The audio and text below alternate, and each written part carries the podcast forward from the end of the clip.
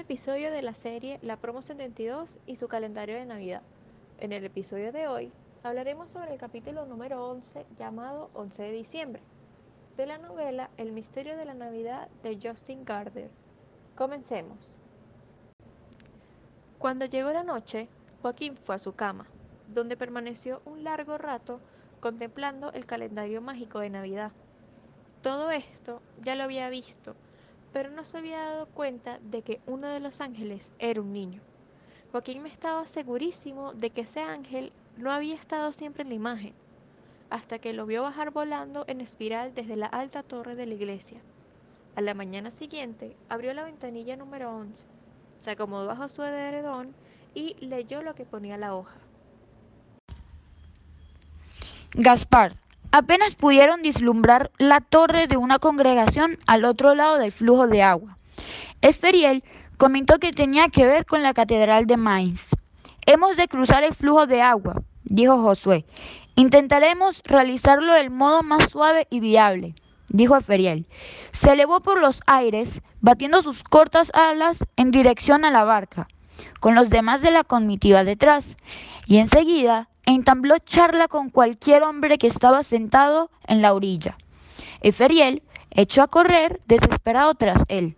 Cuando alcanzó al diminuto ángel, hizo cualquier gesto de disculpas frente al remero, pero el remero, que llevaba una rara y espléndida capa roja, no se había dejado atemorizar por el diminuto ángel. Me llamo Gaspar, el segundo monarca, mago y monarca de Sabá. Entonces eres uno de los nuestros propios, señaló Esferiel. Ambos reyes magos se abrazaron. Hacía mucho que no nos veíamos, dijo uno de ellos. La procesión en pleno se metió en la barca y los reyes magos cogieron cada uno un remo para cruzar el río, que era casi tan ancho como una parte de océano. Cuando muy temprano entraron dando tumbos en la ciudad de Worms, en el año del Señor de 1162 se encontraron con un jinete solitario, tal vez un soldado que volvía de una misión nocturna. El ángel Imporiel voló hasta el hombre, batiendo las alas y tosiendo. No temas, no temas, no temas. El pobre hombre se asustó tanto que espolió el caballo y se alejó a galope, desapareciendo tras unos edificios bajos.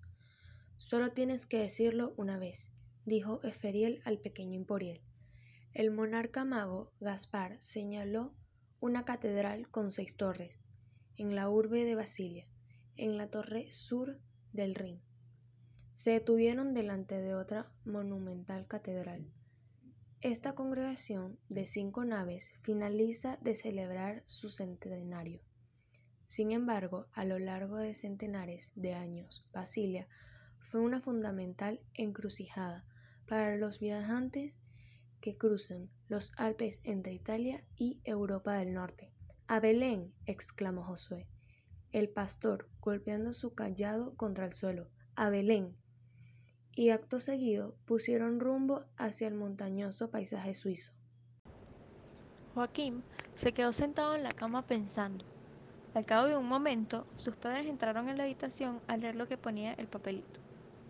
Joaquín, pienso que nos trajimos cualquier diminuto milagro de aquella librería, dijo su padre. ¿Te imaginas cómo se hizo este calendario? Creo que lo hizo Juan, contestó Joaquín.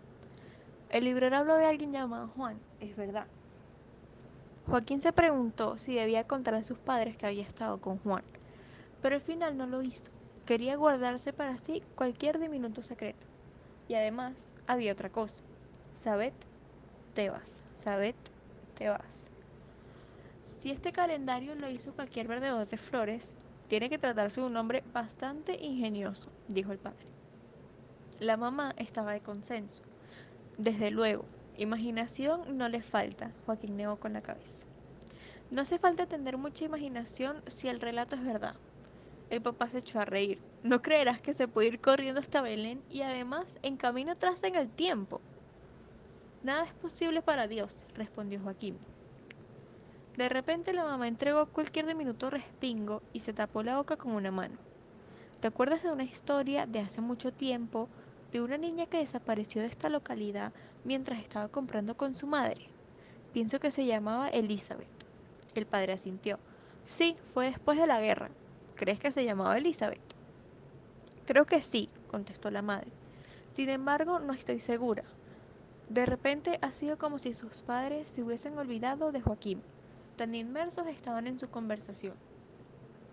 Tal vez él se acordó de aquella vieja historia y haya inventado lo demás, sugirió el padre. Aquello si es que realmente ha sido el vendedor de flores el que lo hizo. ¿Podéis enteraros de si ella se llamaba Elizabeth? preguntó Joaquín. Creo que sí, contestó el padre, aun cuando no pienso que importe mucho cómo se llamaba. Yo pienso que importa bastante, dijo Joaquín, pues además la dama de la foto se llamaba Elizabeth. Gracias por ver una vez más el capítulo número 11 de la serie La Promoción 72. No se pierdan el próximo episodio de esta serie.